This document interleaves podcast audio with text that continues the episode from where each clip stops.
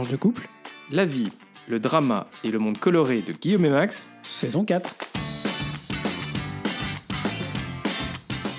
Bonjour, bonsoir, nous sommes Max et Guillaume et on vous souhaite la bienvenue dans ce 18e épisode de la saison 4 de Tranches de couple. Épisode qu'on a choisi d'intituler sobrement La, goutte d'eau qui, fait, déborder, le vase. Comme d'habitude, on vous invite à vous abonner à ce podcast pour être notifié des nouveaux épisodes diffusés le lundi tous les 15 jours. Et on se retrouve entre-temps aussi sur notre page Facebook et notre compte Twitter, toujours tranche de couple, comme le nom du podcast, ou par email, tranche, le chiffre 2, couple, à gmail.com. Enfin, n'hésitez pas, comme d'habitude, à partager cet épisode s'il vous a plu. Alors, petit disclaimer aujourd'hui, euh, on enregistre ce podcast le dimanche 23 avril. Euh, vous comprendrez du coup aussi pourquoi on... c'est un certain lien avec, euh, avec euh, certains sujets du podcast, mais c'est surtout que le week-end prochain, ça va être compliqué, donc on fait en, avance. Pour des raisons indépendantes de notre volonté, sachez que nous avons 7 jours d'avance. Alors, euh, la goutte d'eau qui fait déborder le vase, euh, on va parler d'abord euh, des matérialisations des passeports et des cartes d'identité. Pour ou contre? Alors effectivement, Guillaume, euh, bah, euh, dématérialisation des passeports et des cartes d'identité pour ou contre, euh, bah, pourquoi est-ce qu'on on traite de ce sujet aujourd'hui? Alors je vais revenir sur une initiative que de la Commission européenne qui a publié en février 2020 une stratégie sur une Europe numérique intitulée Façonner l'avenir numérique de l'Europe. Donc cette stratégie, euh, euh, elle, euh, elle visait à travailler sur les titres de voyage et de séjour dans l'Union européenne pour en étendre la portée, notamment en renforçant la numérisation pour améliorer les outils de lutte contre la fraude documentaire, mais aussi promouvoir la fluidité des, déplacements transfrontaliers et du contrôle des voyageurs. Cette stratégie euh, vise à adresser les questions de résilience des infrastructures de données, des réseaux, des communications, à soutenir le développement des technologies euh, qui pourront euh, améliorer la vie quotidienne de- des citoyens. Et du coup, il y a une stratégie ou une vision pour la transformation numérique de l'Europe d'ici 2030 qui a été présentée avec quatre axes principaux, dont la numérisation des services publics, euh, avec l'objectif que 80% des citoyens puissent utiliser une carte d'identité euh, numérique. Alors du coup, euh, pourquoi? Bah Parce que la société de l'Union européenne, elle est mobile. Ça, c'est grâce à Schengen. Vous en êtes tous conscients. On peut passer, en gros, les frontières à l'intérieur de l'espace Schengen. Il y a des millions de citoyens de l'Union européenne et des ressortissants de pays tiers, donc des pays hors de l'Union européenne, qui franchissent chaque jour les frontières intérieures et extérieures de l'Union. On a euh, près de 1,7 million de personnes qui résident dans un pays Schengen tout en travaillant dans un autre. Donc ils bou- bougent en gros euh, chaque jour. Euh, et on estime à 3,5 millions de personnes ceux qui chaque jour franchissent une frontière intérieure. Selon les estimations, les Européens effectuent chaque année 1,5 milliard de déplacements au sein de l'espace Schengen, ce qui profite aussi grandement au secteur du tourisme. Or, de plus en plus, les solutions numériques et technologiques sont mises en place pour renforcer la sécurité et permettre des déplacements plus fluides. On vous a parlé euh, dans certains épisodes euh, des bornes paraf euh, ou euh, euh, pour passer les, frontières, les contrôles aux frontières grâce à une machine plutôt que de faire la file, faire la queue pour aller voir un, un douanier physique, ce qui permettait d'aller beaucoup plus rapidement. Il faut voir aussi qu'il y a une ambition au niveau mondial de dématérialiser les documents de voyage et l'Union européenne veut être, à l'avant-garde également pour que euh, l'industrie européenne soit bien placée pour promouvoir bah, ces nouvelles technologies, ces nouvelles solutions. Il y a une norme euh, DTC euh, de l'Organisation de l'aviation civile internationale qui vise à normaliser les identités numériques de voyage à l'échelle mondiale. Hein, L'objectif, c'est que vous puissiez vous balader avec bah, votre carte d'identité numérique, je sais pas, sur votre smartphone, et que vous puissiez aussi l'utiliser pour prendre l'avion, y compris en dehors de l'Union européenne. Donc l'objectif, c'est bien d'avoir une norme mondiale. Ça doit euh, remplacer soit temporairement, soit définitivement un passeport classique, euh, en ayant cette représentation numérique de confiance de l'identité du voyageur. euh, qui sera en toute sécurité, donc qui sera validé avec une infrastructure, ce qu'on appelle la clé publique, c'est-à-dire que en gros on pourra vérifier le tout, douanier ou toute personne pourra vérifier que c'est authentique. Ça veut dire que du coup, euh, Guillaume pourra impunément oublier son, son, sa carte d'identité à la maison. Et... Là, par exemple, Ah. effectivement. Et Oh, c'est aussi, J'adore, j'adore, j'adore, c'est prévu pour moi ça. et je pense que c'est aussi une attente d'un certain nombre de, de la jeune génération euh, qui finalement, bah, elle, elle a, elle a tout, elle a, elle a son, euh, elle a, elle a son, sa carte bancaire euh, sur son, euh, euh, sur son smartphone. Elle a ses billets de train sur son smartphone. Euh, et euh, il y a aussi euh, une initiative, on en reparlera probablement, mais pour la génération Y, parce que la génération Z, ils sont incapables d'utiliser un clavier. hein. dématérialiser aussi mentir, on n'est pas rendu. le permis de conduire, par exemple. Donc, Ah, on, y reviendra. Et donc, bah, comme toujours, en fait, pied du véhicule, s'il vous plaît, inspecteur Carrois. exactement. Alors, pour les Belges, vous comprendrez. Pour les autres, bah, sorry. vous nous demanderez l'explication. Et donc, dans l'Union européenne, en fait, euh, ce qui se passe, c'est qu'à chaque fois que euh, la Commission prend euh, une initiative, donc elle, d'ordre législatif, elle présente une proposition. Ensuite, elle consulte, en fait, elle fait une consultation, pardon, elle fait d'abord une étude d'impact hein, pour vérifier quelles, pourraient être les conséquences de cette, de cette proposition de législation. Donc ensuite, elle propose sa législation et ensuite, elle fait toujours ce qu'on appelle une consultation publique, c'est-à-dire qu'elle dit, ben voilà, je, souhaiterais proposer telle ou telle solution. Euh, Qu'est-ce que vous en pensez? Donc là, on a à la fois les entreprises, on peut avoir des administrations, euh, on peut avoir euh, des citoyens qui commentent. Et donc, la Commission a lancé une consultation publique sur cette proposition de numérisation euh, des euh, documents de, transport avec différentes, euh, différentes options. Alors, soit on maintient le statu quo, donc en gros, euh, bah, chacun se débrouille. euh, certains pays peuvent être en avance et avoir une numérisation des papiers d'identité, puis d'autres pas. Euh, on pourrait avoir une dématérialisation des documents de voyage sur la base d'une norme commune de l'Union européenne, mais sans règles euh, relatives à la facilitation euh, des, dé- des déplacements. Donc, on- en gros, on fixe une norme un peu générale, mais après, euh, bah, chacun se débrouille. On pourrait avoir une dématérialisation des documents de voyage sur la base de la norme de l'Organisation de l'aviation civile internationale. Donc, en tout cas, au moins, on serait euh, sur la base de la norme internationale et donc on n'aurait pas forcément une déviation parce que dans l'option précédente, bah, c'était l'Union européenne qui se décide dans son coin et puis bon, bah, si c'est pas vraiment en ligne avec euh, ce qui est agréé euh, pour au niveau mondial, bah, c'est pas très grave. Une autre option, ce serait d'avoir une dématérialisation des documents de voyage sur une base volontaire, c'est-à-dire que bah, on- Tout le monde n'est pas obligé de le monde l'utiliser, n'est pas mais obligé de ceux qui le souhaitent peuvent l'utiliser. C'est ça? Ou est-ce que c'est l'inverse? Euh, oui, c'est-à-dire qu'on on met en place cette dématérialisation, euh, mais effectivement, on n'est pas obligé de l'utiliser. Après, la question de la base volontaire, c'est aussi la base volontaire pour les États membres, c'est-à-dire que certains États membres pourraient décider de ne Ah oui, pas l'utiliser. Euh, l'o- L'option suivante, c'est une dématérialisation qui est obligatoire des documents de voyage et une facilitation obligatoire des déplacements. Et la dernière option, c'est d'avoir un passeport numérique, une carte d'identité numérique qui permettent des, des voyages totalement fluides. Donc aujourd'hui, vous savez que euh, la raison pour laquelle le- la carte d'identité en France, elle a changé euh, pour devenir un format carte de crédit, c'est parce qu'il y a eu un accord au niveau de l'Union européenne pour avoir un format unique et commun, comme c'était le cas pour les passeports par exemple, euh, pour les pardon, pour les cartes de les permis de conduire. Et donc, euh, on a tous un- une carte d'identité dans l'Union européenne qui globalement reprend les mêmes choses. Elle, elle pas, euh, il n'y a pas un, format unique euh, parce que chacun, euh, enfin.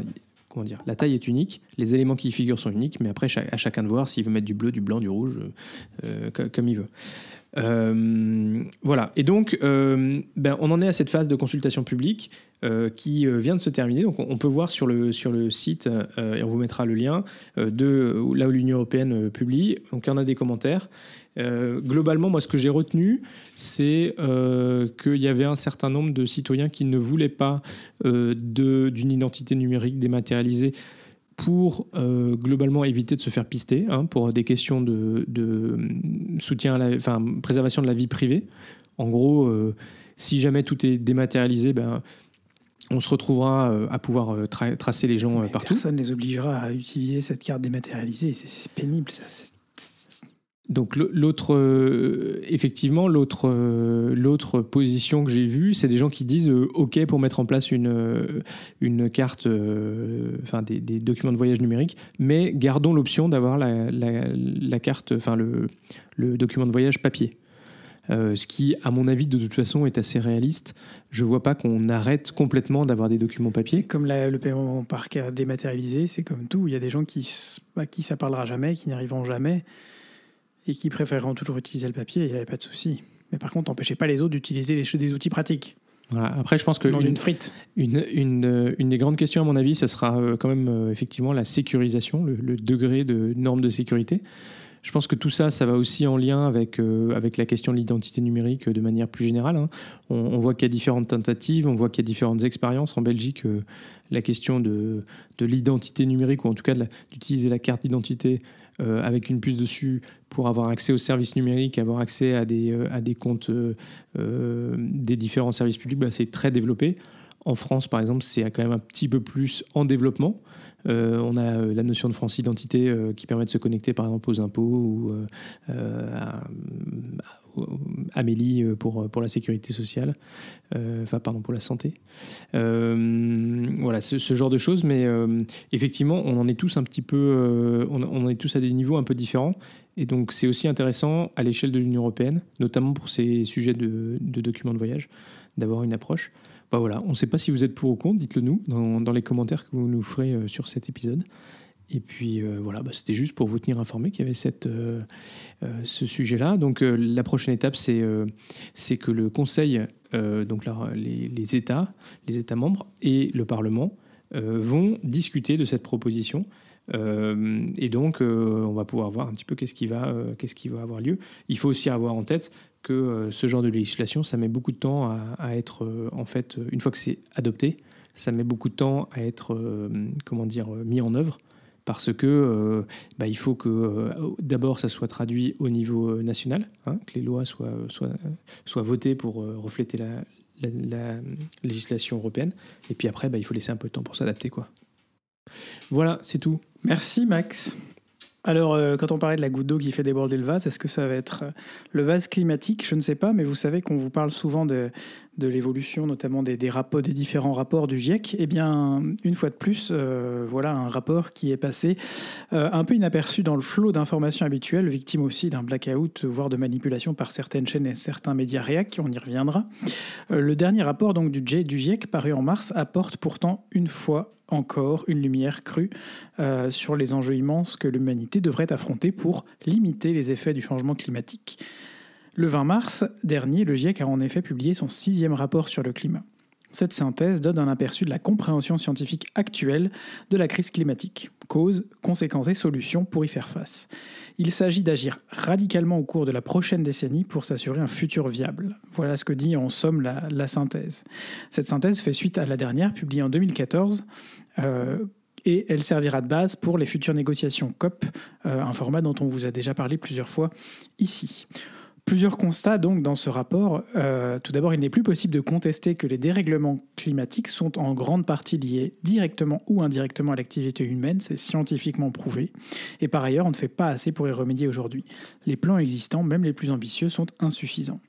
Il existe des solutions techniquement faisables, mais insuffisamment soutenues, et surtout elles demandent d'être mises en œuvre rapidement consommer moins grâce à l'efficacité énergétique, opter pour une mobilité libérée des énergies fossiles, produire de l'énergie zéro carbone, rendre notre agriculture plus respectueuse de l'environnement, préserver et restaurer la nature, cesser de surconsommer, arrêter de gaspiller.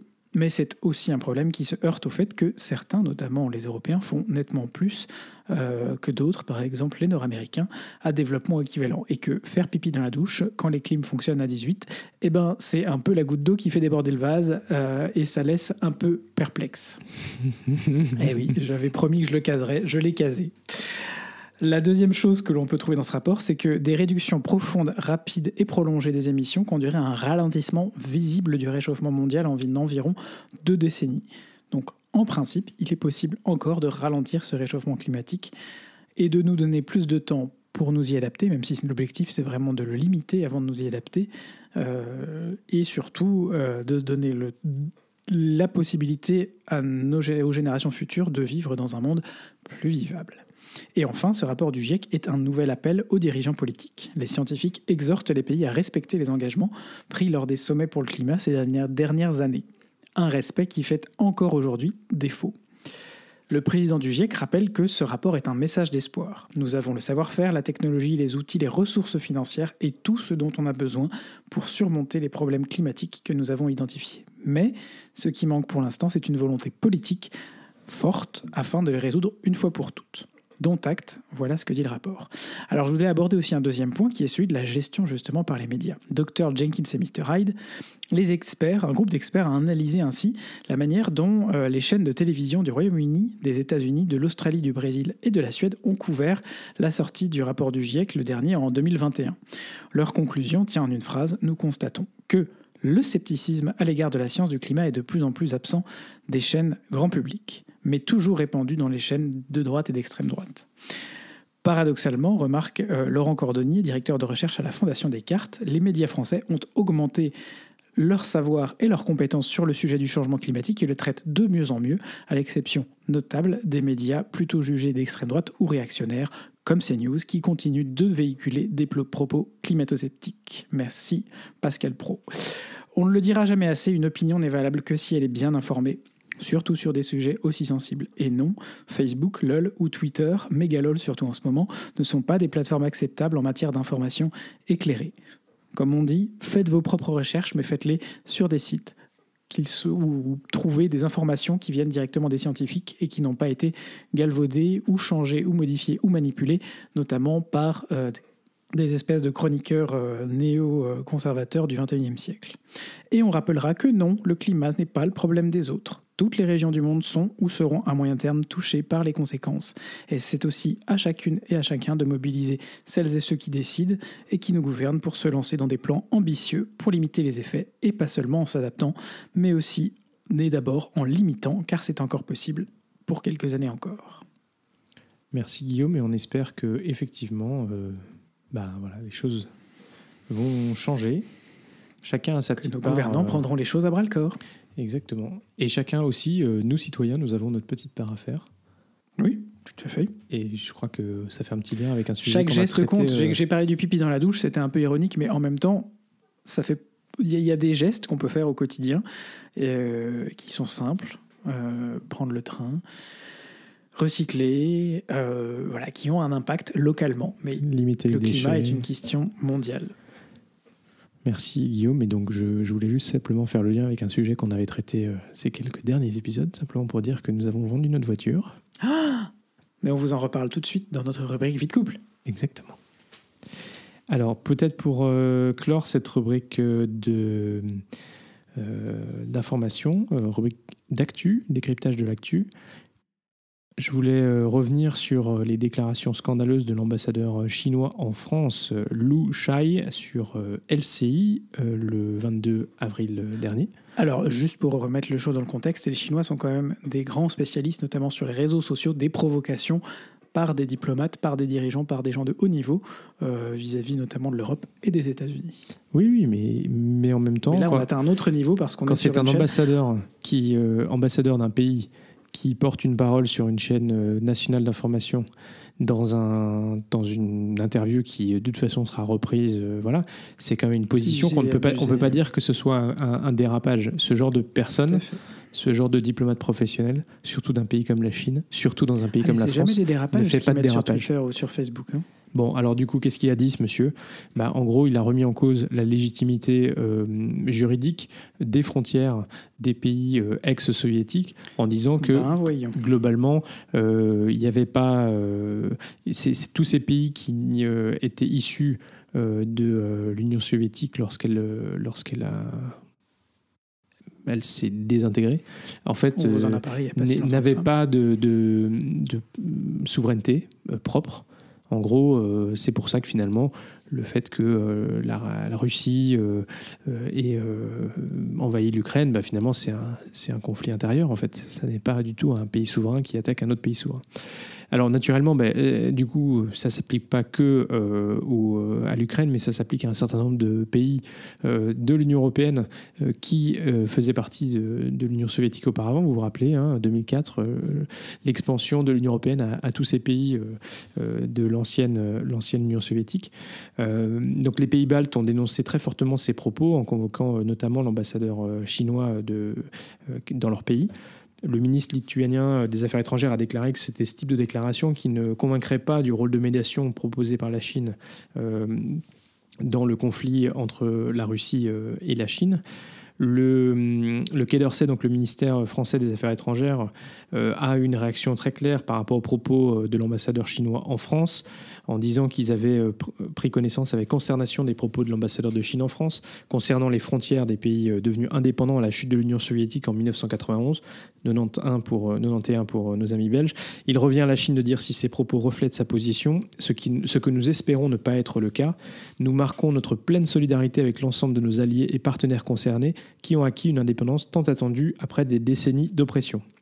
Et concernant l'Ukraine spécifiquement, elle a été reconnue internationalement dans des frontières incluant la Crimée en 1991 par la totalité de la communauté internationale, Chine comprise, à la chute de l'URSS comme nouvel État membre des Nations Unies. L'annexion de la Crimée par la Russie en 2014 est illégale au regard du droit international. La Charte des Nations Unies, fondée sur le principe de souveraineté et d'intégrité territoriale, interdit l'acquisition de territoires par la force. Fin des guillemets. Merci Max, c'est un peu la goutte d'eau qui fait déborder le vase, effectivement, et j'espère me tromper, mais on y voit quand même une espèce de, comment on dit, un, chemin vers, euh, vers, euh, vers euh, une remise en cause du droit international et des frontières telles qu'elles existent aujourd'hui, qui pourrait être bien pratique, notamment pour la modification du statu quo sur Taïwan, dont on vous a parlé dans notre épisode 17. Exactement, c'est globalement une espèce de banalisation d'un discours qui, à force d'être répété, d'être entendu, on contribue aux fake news et au fait que certaines personnes puissent se dire ah mais finalement peut-être qu'ils ont raison. Non mais finalement l'Ukraine ça appartient à la Russie non mais bon euh, au, final c'est juste euh, les Américains ou c'est juste les Européens euh, qui ont forcé la Russie enfin voilà il hein, faut, quand même être très attentif mais c'est tout à fait enfin tu le disais Guillaume les, diplomates chinois ces dernières années hein, parce que maintenant c'est plus ces derniers mois ces dernières années se sont fait les, champions de, ces dérapages contrôlés. Mais, c'est scandaleux parce que il euh, diffuse finalement une réalité alternative en fait. C'est ça, alternative fact. Guillaume, c'est toi qui nous fais euh, le point belgitude aujourd'hui? Alors oui, aujourd'hui je vous fais le petit point belgitude avec un accent belge un peu ridicule, mais c'est pas grave, hein. on, essaye quand même, ne m'en voulez pas. Euh, et c'est la goutte d'eau qui fait le déborder le vase, ah puisque on vous parle de frites. Eh ben oui, encore né, emballé, à emporter avec sauce ou sans sauce. On vous a déjà expliqué combien la frite est une institution au plat pays il n'est donc pas étonnant que la télé diffuse cette année un concours de la meilleure friterie, qui a vu s'affronter 12 frituristes, mais oui, en belge dans le texte. Pour bien remettre dans le contexte, il y a quand même moult concours en Belgique pour décider qui est la meilleure friterie. Alors qu'en vrai, un max, il n'y a pas vraiment de débat. Non, il n'y a pas de débat. Voilà, on est tous d'accord. Sauf que ce concours a vu l'emporter la friterie euh, pardon, la friterie Albaraka Frites. Oh, je suis bête. Euh, Frites, une friterie du Hainaut qui a donc remporté par 51, bah oui, je sais, c'est 51,7% des voix, pardon, face à Master Frites et Passion Frites. On reste dans le sujet, pas de surprise, c'est comme les coiffeurs, jusque là, voilà. Sauf que Badamou, Boum ou Patatras, certains téléspectateurs sur les réseaux sociaux, jamais avares de commentaires, contestent le résultat. Là où les raisons, la dernière épreuve, celle qui a permis de départager les trois finalistes, ne s'est pas jouée sur les frites, mais sur les sauces. What? Eh oui, sur les sauces. Mais je crois que c'était le concours euh, sur la frite, la meilleure friterie. Bah oui, mais pour les départager, ils ont, ils ont joué sur les sauces. Et puis surtout, euh, les gens euh, pouvaient voter par une plateforme électronique qui aurait eu un problème, qui aurait empêché certains de se connecter et de voter. Et puis justement, ce système de vote qui favoriserait davantage l'établissement qui a le plus de contacts plutôt que celui qui a la meilleure qualité. Et puis, ça manque de représentativité, pas assez de friterie flamande. Pas très étonné sur une télé francophone ah, d'ailleurs. tu veux dire qu'en fait, c'était en fait, juste la meilleure friterie de, de, de la de Belgique, francophone. C'est ça. Euh, enfin bon, il y avait une friterie à Bruxelles. Hein, c'est un peu. Enfin, on reviendra pas là-dessus. Ce serait pourrait faire l'objet d'un podcast complet. Et puis euh, last but d'ailleurs, on devrait faire un podcast au mois de juillet, euh, un podcast Le Roi, la Loi, la Liberté ou un truc comme ça le 21 juillet une fois. Spécial Belgique. en général, le 21 juillet, on est en vacances. Bah oui, je sais, mais je, je y pense maintenant. Enfin bref. Last but not least, le pire du pire, la friterie gagnante, accrochez-vous, utilise des frites surgelées. Et là, ah et là on est absolument d'accord. C'est la goutte d'eau qui fait si, c'est la goutte d'eau qui fait déborder le vase. Il n'y a pas moyen. Ah non, mais grave pas. C'est une histoire belge typique du coup qui a réussi à regrouper dans un sujet somme toute anodin tous les petits et les grands tracas de ce pays. Et en gros, finalement, euh, bah il y a personne qui est d'accord. c'est ça, voilà. C'est, on, voilà, on, est, on y est. On a plein de choses à vous dire. Oh, c'est ouf dans notre rubrique, donc, euh, vie de couple. D'habitude, on, galère un peu euh, pour euh, vous parler de notre, notre vie de couple, ce qui, pour un podcast sur la tranche de couple, franchement, ça craint, quoi. Mais alors là, on a pas mal de sujets. Et alors, on va commencer, Guillaume, par le sujet de la vroom vroom.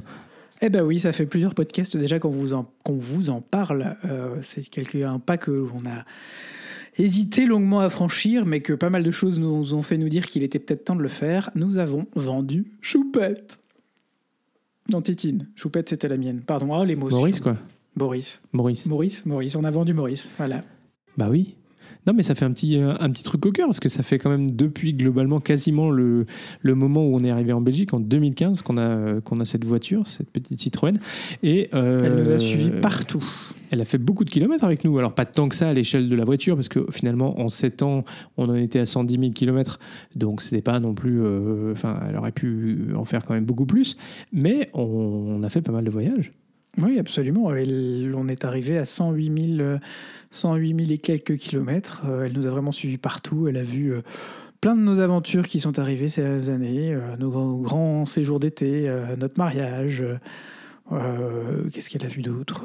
Ouais, plein de choses. Des, des- des- des- Le sud de la France, le, nord de la France, le l'est nord de la France, l'est de la France, le Luxembourg, l'Allemagne, la Suisse. euh, les Pays-Bas. les Pays-Bas, on est allé à Amsterdam en voiture une fois, c'est vrai. Bref, elle nous a bien suivis, elle nous a bien servi, mais c'est vrai qu'à un moment donné, entre le fait que c'était une voiture quand même diesel, et puis le fait qu'elle commençait quand même à nous coûter cher, Des petites réparations merdiques euh, euh, qui des de à réparation à à euh, à s'accumuler. coût de 800 euros à la fois, font quand même un peu réfléchir.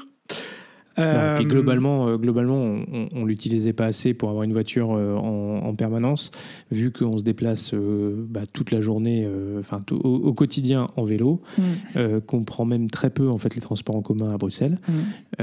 et que la majorité de nos déplacements le week-end en fait se passent en train désormais. Tout à fait.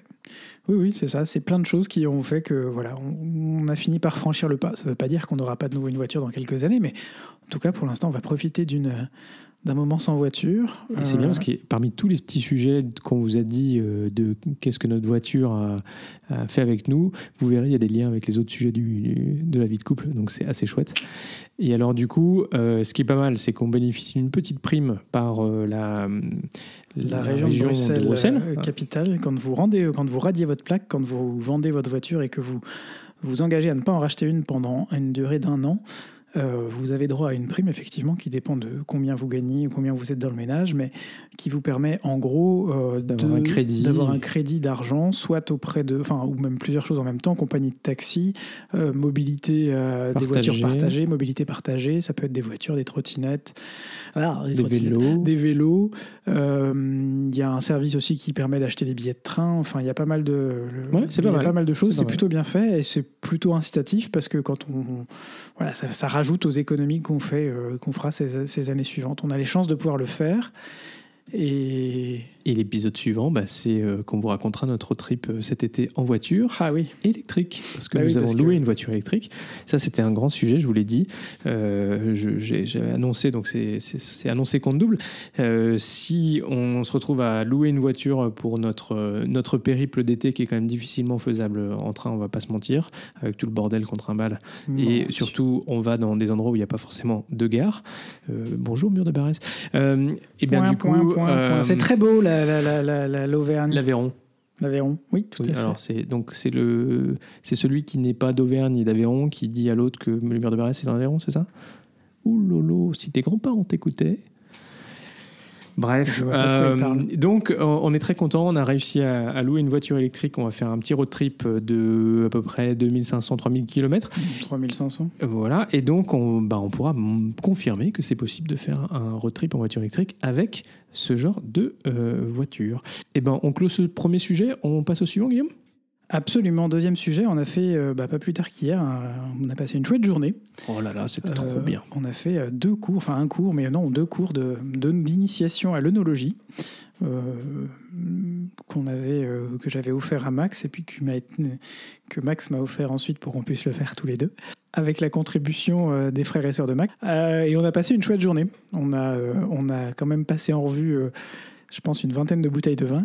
On vous mettra les photos. On vous mettra les photos, enfin on vous mettra la photo surtout celle qui est lisible parce que du coup euh, Max a pris en photo les bouteilles mais euh, c'était à la fin de la deuxième session et du coup les bouteilles de la première session elles étaient toutes les unes contre les autres.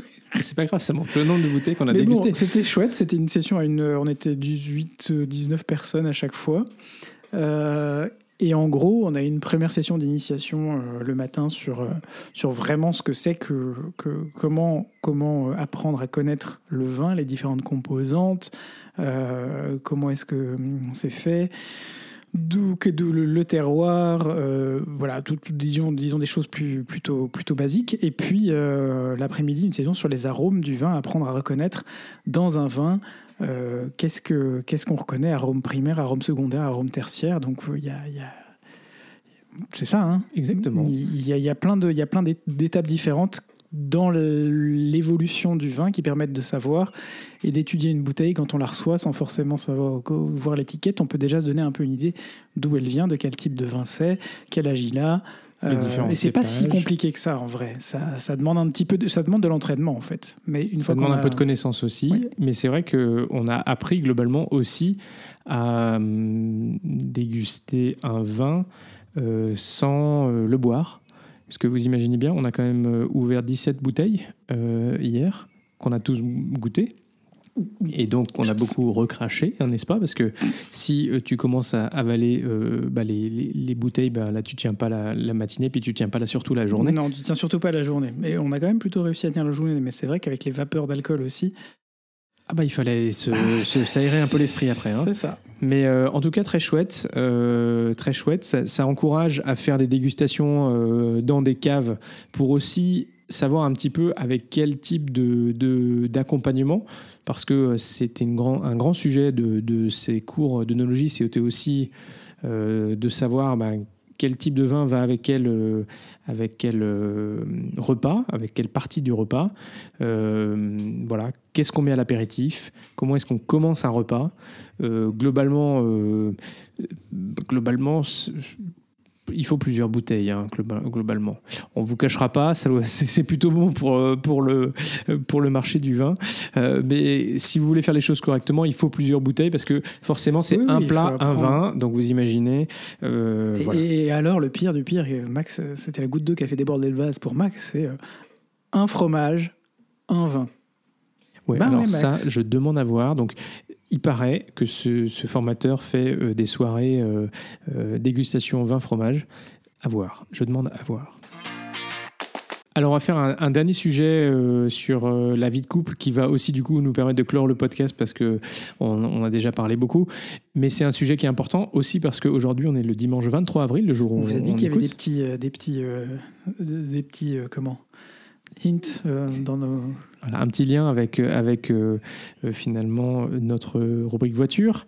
On vous a parlé, donc dimanche 23 avril, bah, c'est dimanche 23 avril 2023, c'est 10 ans après le dimanche 23 avril 2013 pardon, qui n'était pas un dimanche du coup, mais en tout cas après le 23 avril 2013, qui était le jour où euh, la loi sur l'ouverture du mariage à tous les couples euh, en France euh, a été ouverte par un vote du Parlement. On a appelé ça le mariage pour tous, mais c'était bien l'ouverture du mariage à l'ensemble de tous les couples, y compris donc les couples de même sexe, et ça a suscité beaucoup de réactions à l'époque. Ça a été un peu un déchaînement, ça a été un moment un peu compliqué à vivre. Euh, c'est toujours un peu compliqué à vivre d'ailleurs pour une partie ou même une grande partie de la, communauté LGBT parce que quand on voit certaines personnes qui aujourd'hui miraculeusement euh, retournent leur veste euh, sans aucune excuse hein, par rapport aux propos qui sont allés parfois jusqu'au des propos haineux qu'ils ont pu susciter, voire dire à l'époque, euh, c'est pas une excuse, c'est ah je me suis trompé, ah ben oui. Ce qui est, sûr, c'est que c'est qu'aujourd'hui, on, peut être assuré, après dix ans, la société ne s'est pas écroulée, n'est-ce pas euh, euh, Puisque c'était ça qui était prédit par ceux qui s'opposaient euh, à l'ouverture du mariage à tous les couples de même sexe. mais c'est vrai que bah, ça a laissé des traces profondes parce qu'il y a eu beaucoup de mots et de propos blessants parce que, ben oui, être homosexuel, c'est quelque chose qu'on ne choisit pas, c'est quelque chose qu'on est, et donc tous les propos qu'on a pu entendre, ben, ça s'était dirigé contre ce qu'on est, et donc pas par rapport à des choix qu'on a pu faire, mais bien par rapport à qui on est, et donc forcément, ben, c'est euh, extrêmement euh, blessant.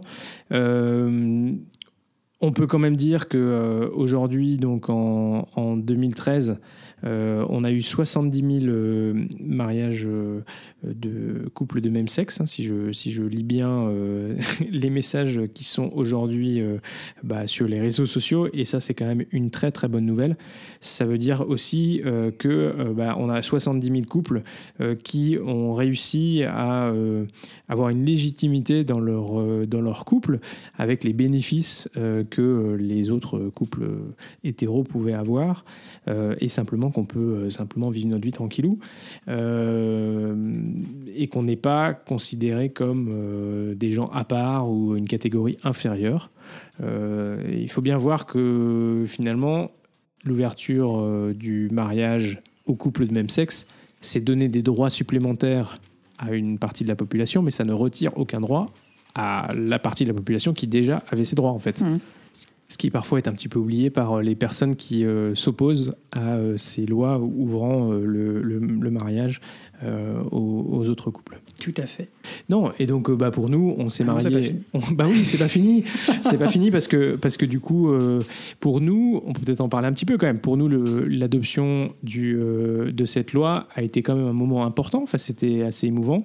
En même temps, Guillaume l'a dit, ça a été l'objet de beaucoup de hum, libération de la parole par euh, des gens qui ont tenu des propos euh, très difficiles à entendre et très blessants. Donc à la fois c'était c'était très chouette parce que C'était pas coup, le cas de tout le monde, on le précise Non, aussi. non, c'était hein, pas le cas de tout le monde. Vraiment des gens qui aujourd'hui retournent leur veste comme si de rien n'était- s'était passé, qui ont été porteurs de, ces, de cette parole. Oui, voilà, il y a une instrumentalisation euh, politique aussi euh, aujourd'hui de voilà pourquoi est-ce que tous ces voilà c'est c'est aussi un, un contexte politique qui est, qui est, euh, en ce moment utilisé. Euh, nous, ça nous a pris un petit peu de temps après euh, l'adoption de cette loi pour euh, bah, réfléchir, en parler aussi dans nos familles et finalement passer le pas. On s'est marié il y a cinq ans. Voilà, on est très heureux. Et voilà, on est, on est aussi heureux d'avoir pu obtenir le même statut que euh, bah, les autres couples qui, euh, comme je dis toujours, payent leurs impôts euh, comme tout le monde. Et donc juste avoir les mêmes emmerdes et les mêmes trucs. Et si on veut divorcer, bah, avoir le même, la même procédure de divorce et pas simplement être cantonné à, au Pax, ce truc-là un peu, un, peu inférieur qu'on vous avait déjà donné il y a quelques années. Parce que ça a été aussi... voilà. Et donc, bah voilà, on est, on, est très heureux aujourd'hui de pouvoir constater que le mariage des couples homo est devenu euh, une banalité. C'est devenu, euh, voilà, quand on voit qu'ici en Belgique, ben, euh, ça a quand même été très en avance. hein. ils avaient 10 ans d'avance sur, sur la France. Euh, bah voilà, c'est- ça devient la normalité et, et ça, bah, il n'y a rien de plus chouette. On peut regretter quand même que dans le reste de l'Union européenne, ça ne soit pas le cas partout. On a plutôt des, des, discours qui vont à l'opposé en Italie, par exemple. Ou en Hongrie. Et bon, bah, en Hongrie, mais ils n'ont jamais été. euh, Il n'y a, y a jamais eu un- une once de, de- de- d'ouverture. Donc, euh, En Italie non plus. hein. oh, bah, il y a certaines, non, il y a mairies quand même qui avaient été un peu Oui, oui, ouvertes. mais à, euh, localement, localement, on ne sait pas, peut-être qu'en Hongrie, j'ai pas suffisamment d'infos pour dire qu'en Hongrie, il n'y avait pas localement des mairies un peu plus progressistes que d'autres. Il y en a peut-être aujourd'hui encore qui le sont. Simplement, le- les retours qu'on a au niveau national sont en Italie comme en Hongrie euh, extrêmement, euh, extrêmement inquiétants sur ces sujets-là. Voilà, donc euh, en, quand même en 2023, ben, on voit que les droits euh, de tout le monde euh, et la protection de ce qu'on appelle les minorités, parce que bah oui, les LGBTQIA+, c'est une minorité, bah, elle ne s'est pas encore garantie partout. Et donc on est heureux aussi de pouvoir simplement, aussi au travers de ce podcast, bah, montrer qu'on a une vie de couple tout à fait banale et qu'on participe de cette banalité et de normalité. Oui, c'est ça. Absolument. Bon, Voilà, c'est déjà la fin de cet épisode. On- si vous êtes euh, arrivé au bout, euh, ben, bravo, merci. on est très heureux de vous compter parmi nos auditeurs. Si ce podcast vous plaît, faites-le découvrir autour de vous et n'hésitez pas à mettre une note et ou un commentaire sur Apple Podcast, Spotify ou euh, votre logiciel de podcast préféré et un like sur YouTube ou Twitter ou un pouce bleu, un pouce bleu sur Facebook et surtout, surtout, surtout. Partagez. Ce podcast est diffusé le lundi tous les 15 jours, ou vous le savez le dimanche euh, soir pour les plus au taquet, les plus pressés. Alors portez-vous bien d'ici au prochain épisode. Gros bisous, à très vite pour de nouvelles tranches. Coloré.